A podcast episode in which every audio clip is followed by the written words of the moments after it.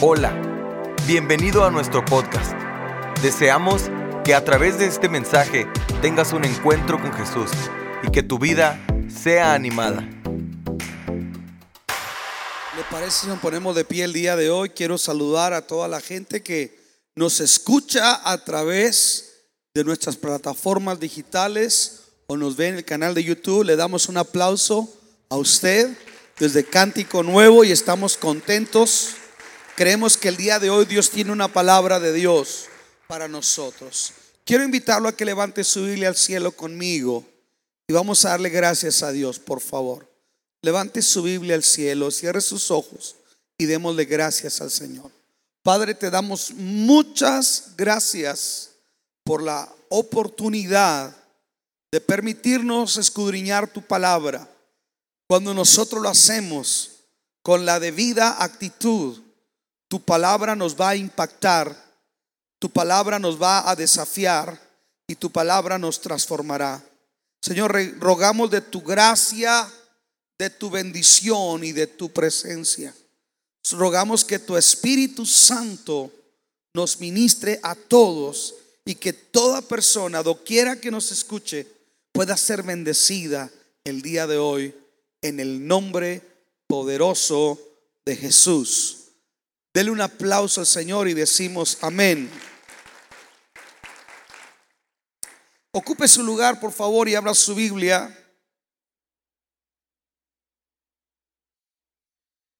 Quiero hablar de las características de un cristiano dinámico. ¿Puede repetir conmigo? Características de un cristiano dinámico. Cuando hablamos de un cristiano dinámico, entendemos es alguien que está cumpliendo con lo que se le ha sido encomendado. Es decir, que es efectivo, que produce. Estamos aquí. Cada uno de nosotros es llamado a producir. Nuestro Dios es un Dios de producción. Alguien diga amén. Usted es llamado a producir en el reino de Dios. Y tenemos que producir para impactar vidas y que esa gente pueda conocer al Señor. Yo quiero que se enfoque conmigo en el capítulo 3 del libro de los Hechos. Y vamos a leer los primeros versículos. Dice Pedro y Juan, versículo 1 de capítulo 3 de Hechos. Pedro y Juan subían juntos al templo a la hora novena, la de la oración. Y era traído un hombre cojo de nacimiento, a quien ponían cada día a la puerta del templo que se llamaba Hermosa, para que pidiese limosna de los que entraban en el templo. Este cuando vio a Pedro y a Juan que iban a entrar en el templo, les rogaba que le diesen limosna. Pedro con Juan, fijando en él los ojos, le dijo, míranos. Él entonces les estuvo atento esperando recibir de ellos algo. Mas Pedro dijo, no tengo plata ni oro, pero lo que tengo te doy. En el nombre de Jesucristo de Nazaret, levántate y anda. Y tomándole por la mano derecha, le levantó y al momento se le afirmaron los pies y, los tobillos. Y saltando se puso en pie y anduvo y entró con ellos en el templo, andando y saltando y alabando a Dios. Y le reconocían que era el que se sentaba a pedir limosna a la puerta del templo, la hermosa. Se llenaron de asombro y espanto por lo que había sucedido. Okay. Yo en este pasaje encuentro, mire, encuentro características de cristianos que pueden dar fruto para Dios. Y quiero que vea conmigo esto. ¿Usted por qué cree que el Señor lo alcanzó? Es cierto, para salvar su alma. Jesús vino a salvar. Él es el Salvador. Pero la pregunta es, ¿usted cree que el Señor lo salvó solamente para que usted no se vaya a la condenación eterna al infierno? ¿O, o Dios lo salvó con otro propósito aparte de ese? Sin duda alguna, que Dios no lo salvó solamente para que usted no se pierda en el infierno. Si eso fuera solamente el propósito de la vida cristiana, estaríamos viendo la fe de una manera muy pobre e incompleta. Nosotros, dice el apóstol San Pablo, que fuimos alcanzados para alcanzar a otros. ¿Para qué estamos aquí? Para alcanzar a otros. Dice, fui asido, así lo dice Pablo, fui asido para asir aquello a lo que yo fui llamado. Un día cada uno de nosotros, si usted llega al cielo, usted se va a parar delante de Dios. Va a haber un, una especie, no es de juicio, pero va a haber un tribunal de recompensas o reprensiones. Y la Biblia dice que cada uno de nosotros va a tener que dar cuenta ante el tribunal de Cristo por lo que hicimos mientras estábamos en el cuerpo. Entonces usted ha oído y usted ha pensado que solamente es venir a la iglesia, cantar, ser parte de una congregación o de una actividad interna de la iglesia y, eso es todo. Déjenme le digo una cosa, la vida cristiana es mucho más que eso. Jesús dijo, yo los he puesto para que lleven fruto y su fruto permanezca. ¿Para qué nos puso el Señor? ¿Para qué nos puso? Para llevar fruto y que nuestro fruto permanezca. Escuche. Y en este capítulo que leímos, yo veo que hay características de una persona que puede llevar fruto para Dios y que todos nosotros deberíamos procurar tenerlas. Hay cosas que uno tiene que procurar tener porque en la Biblia me enseña, por ejemplo, que procuremos los mejores dones. Dice, pero aquí les muestro un camino más excelente, dice el apóstol Pablo, el amor. Siempre Dios nos está poniendo qué es lo que Él quiere que seamos y qué es lo que Él quiere que nosotros persigamos, imitemos.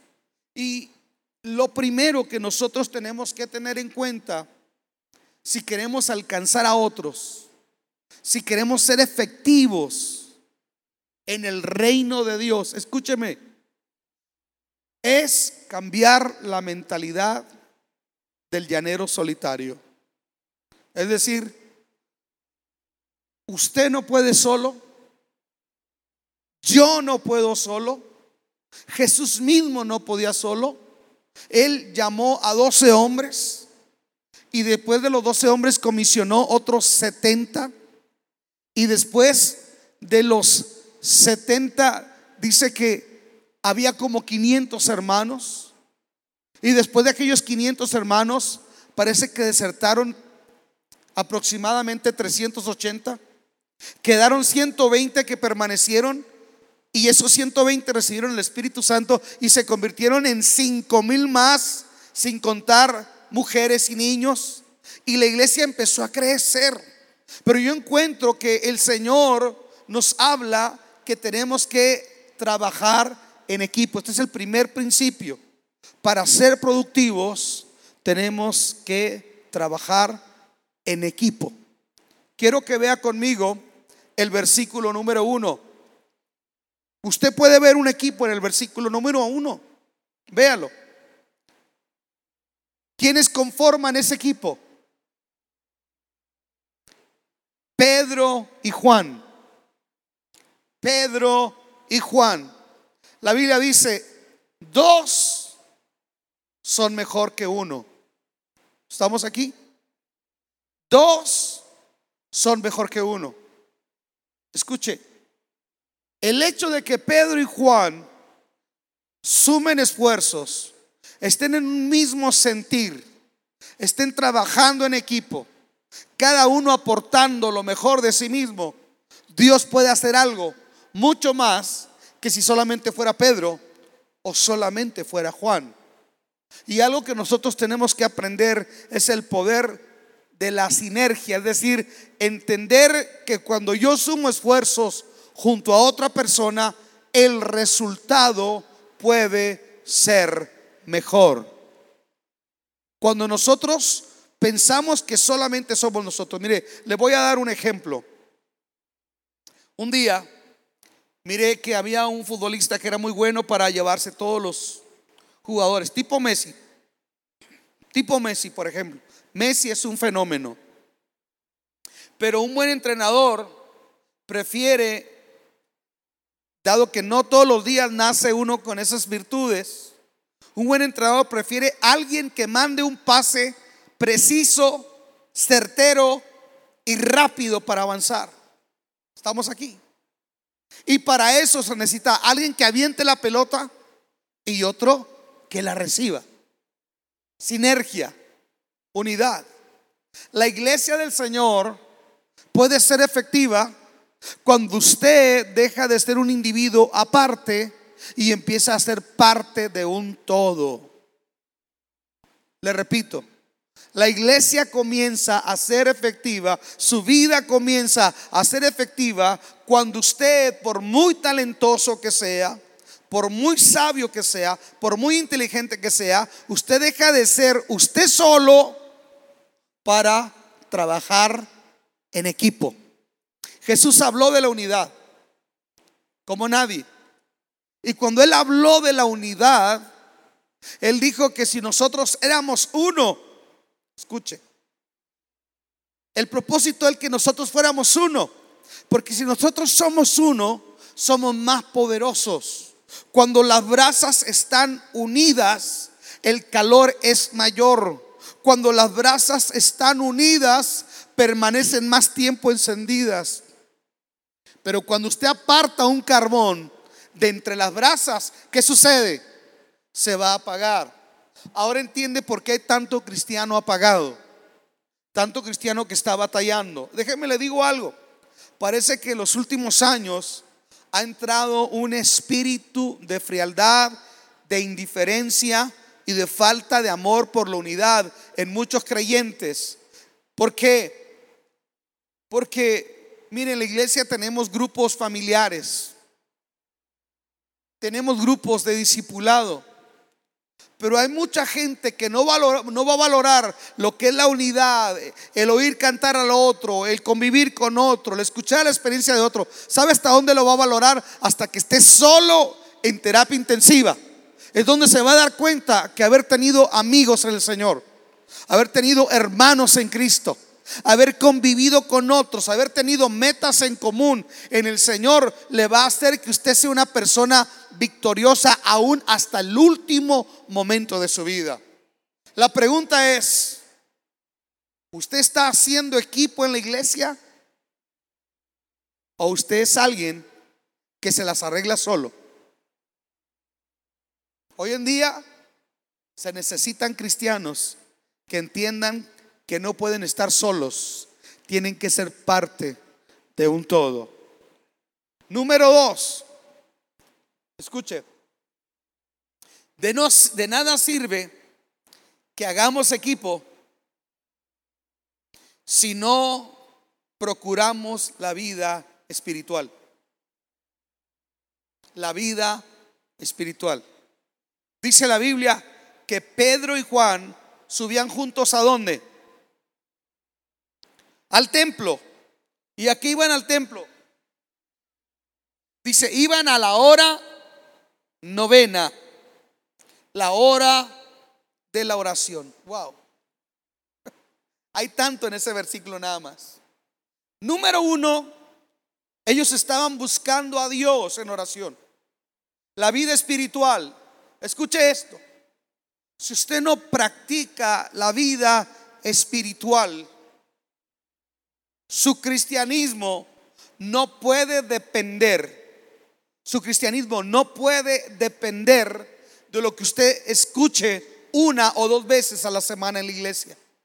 Tu cristianismo no puede estar fuerte solamente por lo que usted vaya y escuche el fin de semana en la iglesia. Eso no, eso le va a producir a usted una anemia espiritual.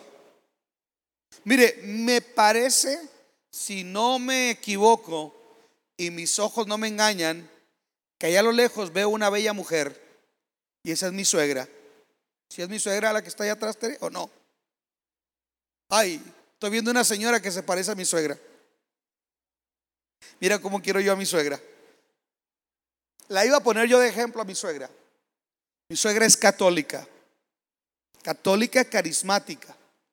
De los católicos que se levantan a orar en la mañana, que leen un devocional, leen la Biblia, que oran.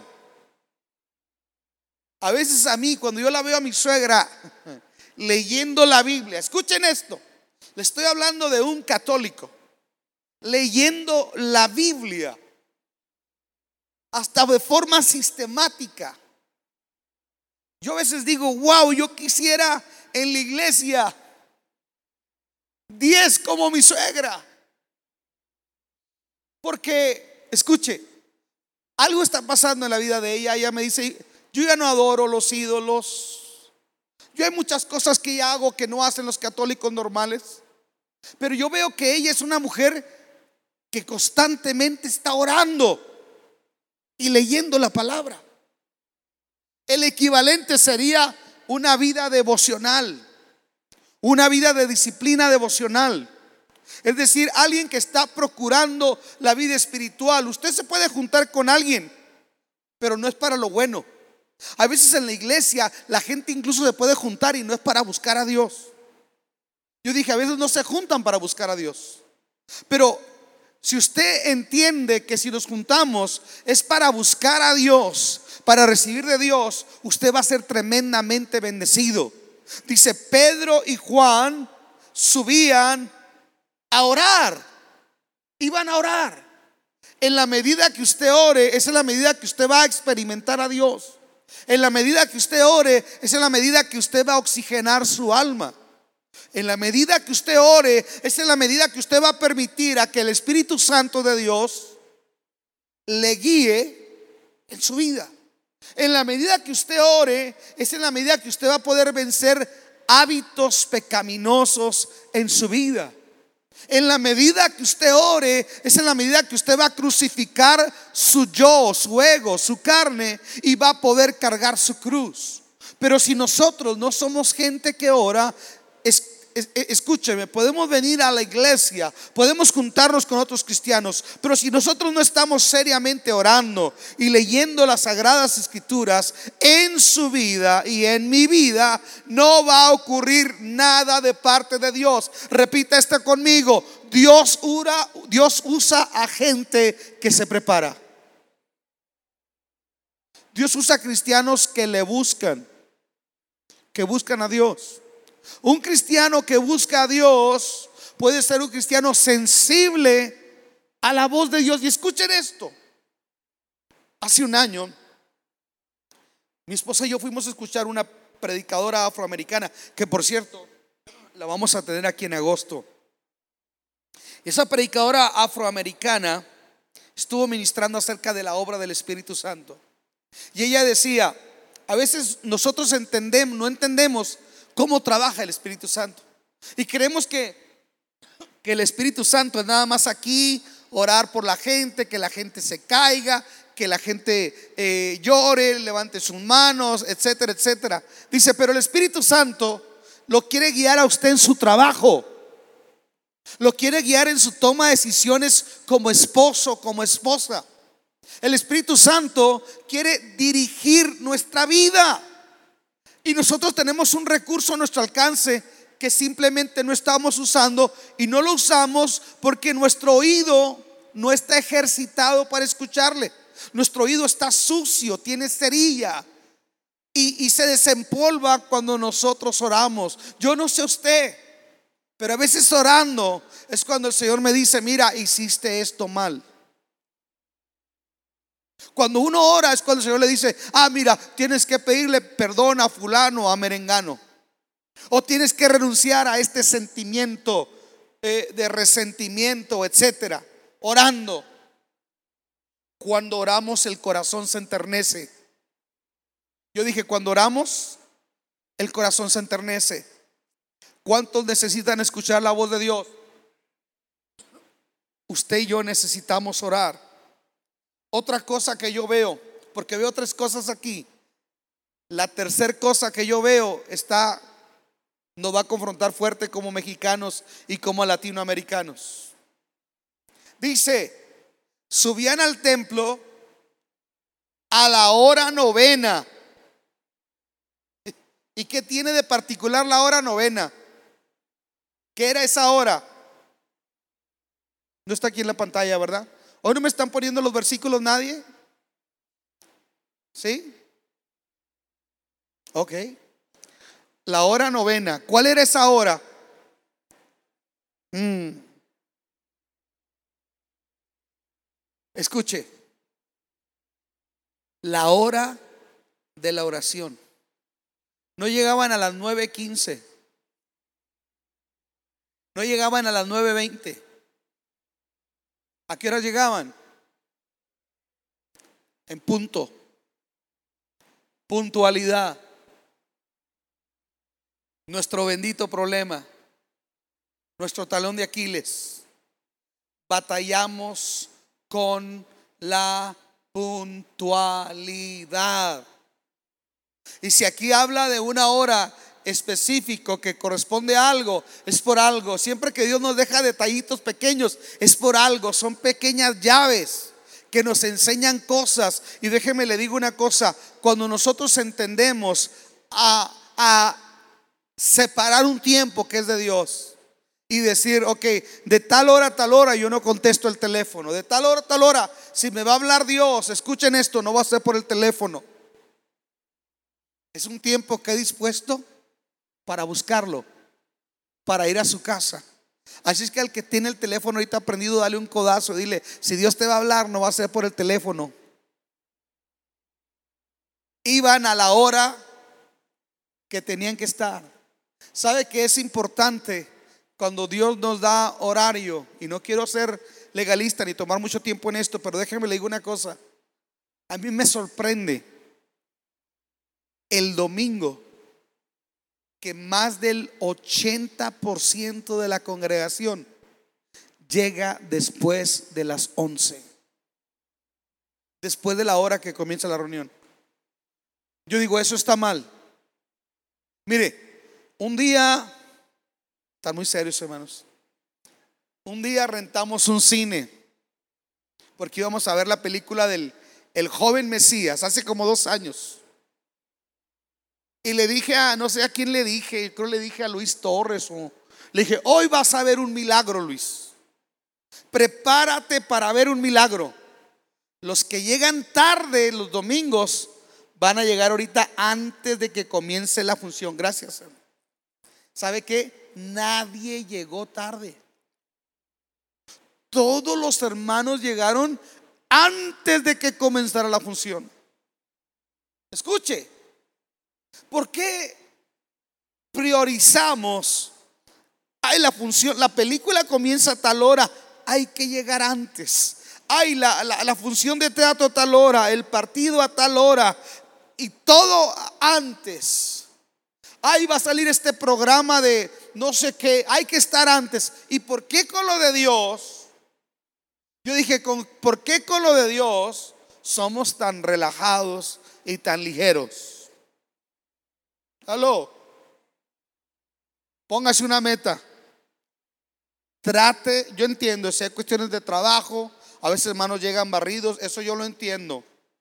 Pero si usted no está trabajando a esta hora, usted y yo deberíamos estar aquí en punto. La puntualidad significa productividad. Estamos aquí, aunque no digan amén. Ok. Otra cosa que yo encuentro que nos hace ser cristianos productivos. ¿Y sabe qué es? Tener una visión bien definida y saber dónde está puesta nuestro enfoque. Tener una visión bien definida y saber dónde debe estar puesto nuestro enfoque, dónde tenemos que estar mirando. quiero que vea usted conmigo el versículo 4 de ese capítulo 3. Pedro con Juan, fijando en él los ojos, porque dice que ponían un paralítico a que pidiese limosna. Este cuando vio a Pedro y a Juan que iban a entrar en el templo, les rogaba que les diesen limosna. Y luego dice, Pedro con Juan, fijando en él los ojos, le dijo, míranos. Antes de que le digan a él, míranos, ellos ya lo están mirando. Aquí me llama algo la atención. Siempre va a haber necesidad, necesidad de todo tipo, necesidades económicas, necesidades espirituales, necesidades emocionales, todo tipo de necesidades. Pero bien importante que como hijos de Dios seamos gente, escuche, que sabe bien dónde está su enfoque, dónde está su mirada, dónde está su atención. Dice la palabra que Pedro y Juan, fijando los ojos en él, pusieron su mirada en él. La pregunta es, ¿dónde está puesta nuestra mirada? ¿Dónde está puesta nuestra atención? ¿Dónde está puesto nuestro enfoque? Estamos aquí, hermanos. ¿Dónde está puesta nuestra atención? ¿Dónde estamos mirando nosotros? Los apóstoles tenían sus ojos puestos en la necesidad. Escuchen. Tenían sus ojos puestos donde estaba aquel hombre. Tenían sus ojos puestos en el necesitado. La Biblia dice que cuando nosotros miramos donde tenemos que mirar, estamos mirando los intereses de Dios. Y dice que el que mira por los intereses de su Señor, ese va a tener honra y recompensa de parte de Dios. Mire, cuando usted tiene los ojos puestos donde los tiene que poner, usted no se va a desanimar. Yo dije, usted no se va a desanimar. Mire, ahora que salí a predicar, fui a predicar porque me invitó un matrimonio que ella es hija del hermano eh, Juan Rubio. Pero esa pareja de novios se conocieron aquí en un congreso de los jóvenes. Él es hijo de pastor, pues ella es hija de cristianos toda su vida. Ahora ellos están sirviendo al Señor. Y, mi esposa y yo llegamos con ellos, nos recibieron en el, aeropuerto en Chicago, nos llevaron a, a Madison, Wisconsin, nos atendieron de lo mejor, gente fina. Pero sabe una cosa, yo realmente, yo, yo, yo, yo me puse a pensar tanto. Yo creo que Dios nos hizo pensar tanto a, Tere y a mí lo siguiente. La iglesia a la que fuimos a predicar, hermano, estos muchachos están echándole ganas, pero es una iglesia sin ton ni son. Así. No se sabe a qué hora va a empezar ni a qué hora va a terminar. Un desorden. O sea, el micrófono es saber quién tiene una palabra, todos son profetas. Y, yo miraba a los muchachos echándole tantas ganas, tan entusiasmados. Y yo le decía, oye, ¿cómo puedes estar tú tan entusiasmado? Porque uno se impone. ¿Cómo puede estar tan entusiasmado? Les decía, puede estar tan... Es que nosotros sabemos, me decía pastor, nosotros lo que queremos es que Dios bendiga las almas. Que Dios toque la gente. Wow. Escuchen esto. Ellos organizaron todo, hicieron todos los preparativos.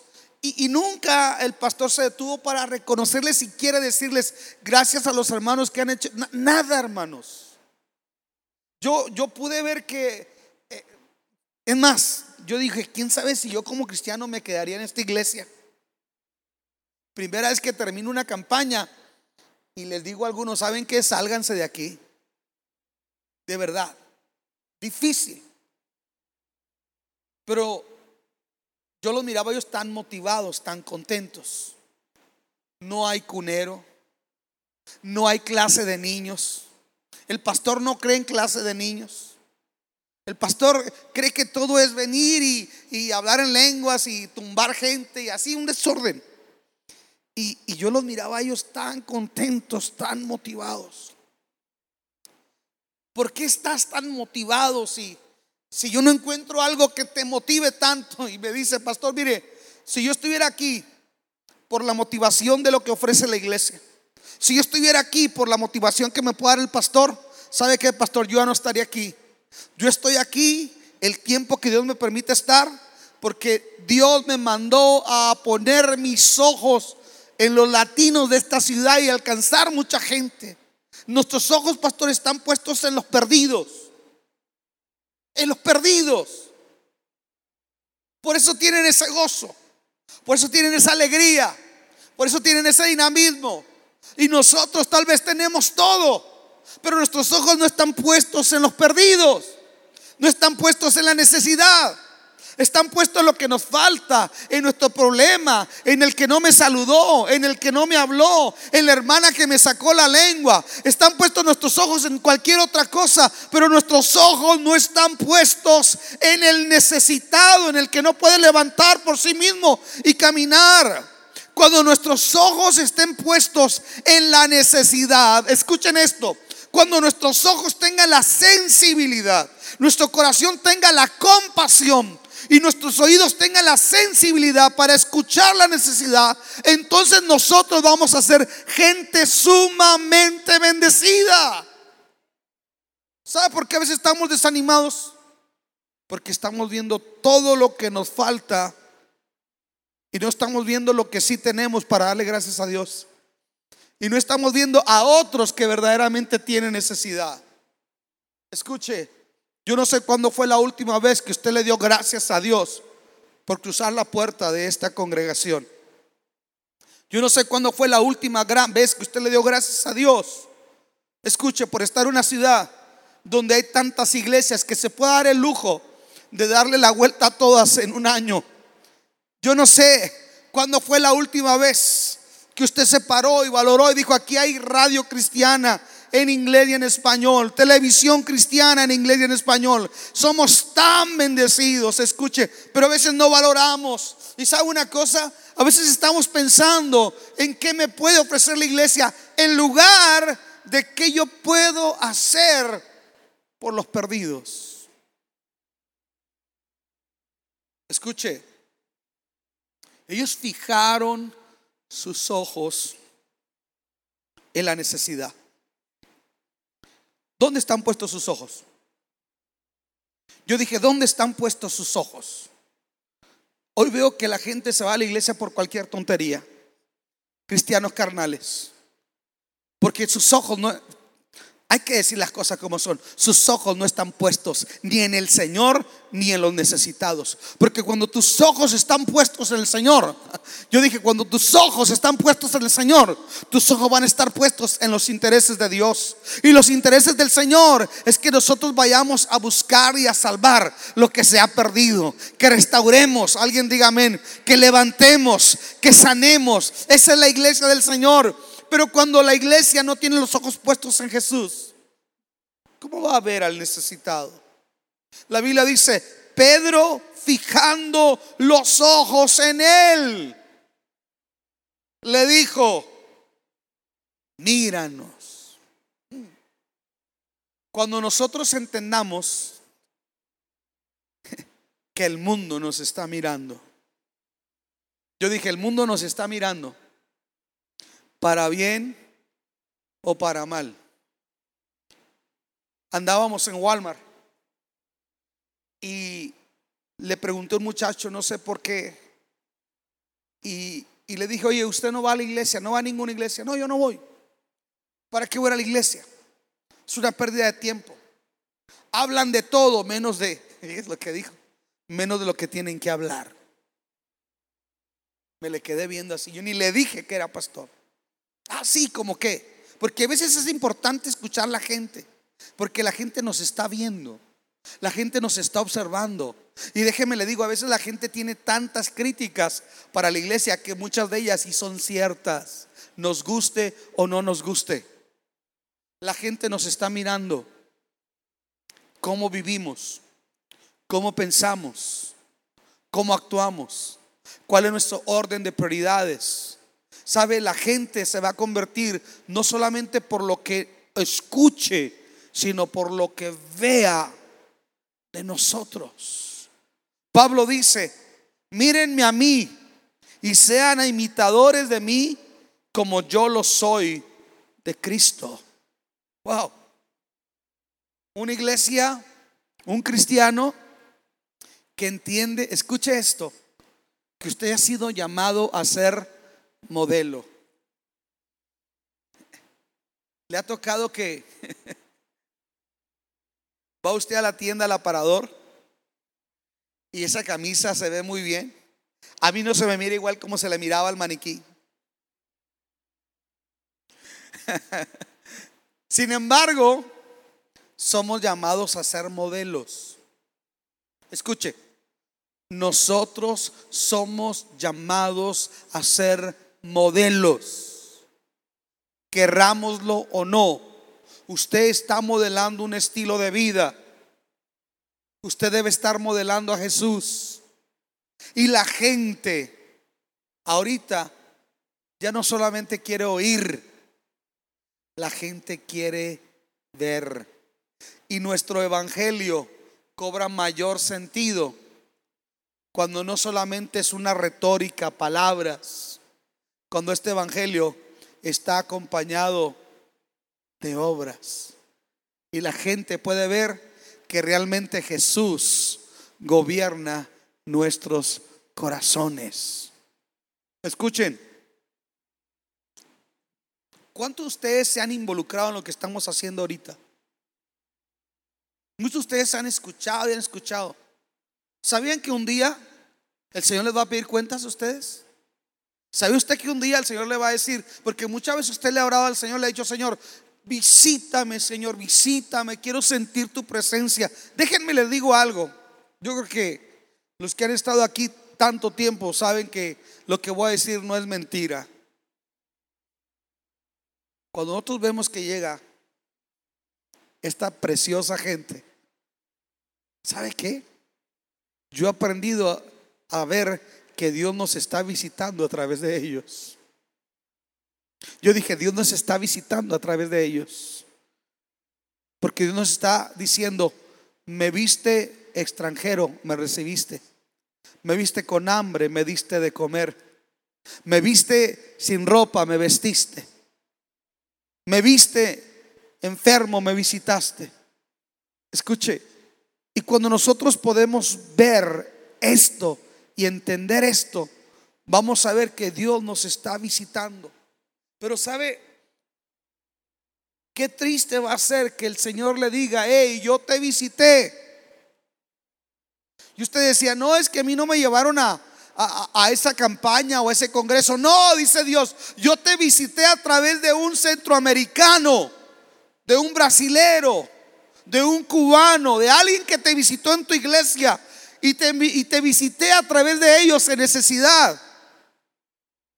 Y no fuiste para levantar un solo, un solo dedo para hacer algo por esta gente. Mire, el evangelio que nosotros les predicamos a ellos principalmente, antes que hablarles, les mostramos y tal vez esos niños que han pasado por aquí, vamos cerca de 800 personas, algún día se van a acordar que en esta iglesia alguien les dio un par de zapatos, un pantalón, les dio un lugar, una comida caliente que comer y les habló también de Jesús. Y a lo mejor no se van a acordar tanto por la prédica, pero se van a acordar por algo que se les mostró. Iglesia, el mundo nos está mirando. Iglesia, el mundo nos está mirando. Y bienaventurados si el mundo encuentra que nosotros hay virtud y hay coherencia entre lo que cantamos y creemos y en lo que realmente nosotros estamos viviendo. Iglesia, se necesitan manos, Se necesita gente, se necesitan corazones que estén dispuestos a modelar la compasión y la misericordia de Jesús. Escuche, para que el mundo crea. Me he topado, hermano, quiero decir ni con qué tipo de cristianos me he topado. Por eso me da pena el criterio que tienen algunos como cristianos con respecto a nuestro deber. ¿Sabe una cosa? Yo quiero ponerle un desafío. Involúcrese, acérquese. Usted puede hacer algo. Usted puede servir. Usted tiene que dejar su zona de confort. Usted tiene que dejar su zona de comodidad. Esa zona de comodidad te va a hacer que te enfríes espiritualmente. Esa zona de comodidad solamente piensa en que tú puedes recibir, pero no en que tú puedes dar. Esa zona de comodidad está matando a la iglesia. Se necesita iglesia compasiva que esté dispuesta no hablar de Jesús, a modelar a Jesús en su manera de vivir. Deseamos que Dios haya hablado a tu vida de una forma especial. Si deseas saber más sobre este ministerio, visita nuestra página www.canticonuevo.tv y nuestras redes sociales Cántico Nuevo EP. Y recuerda, tus mejores días están por venir.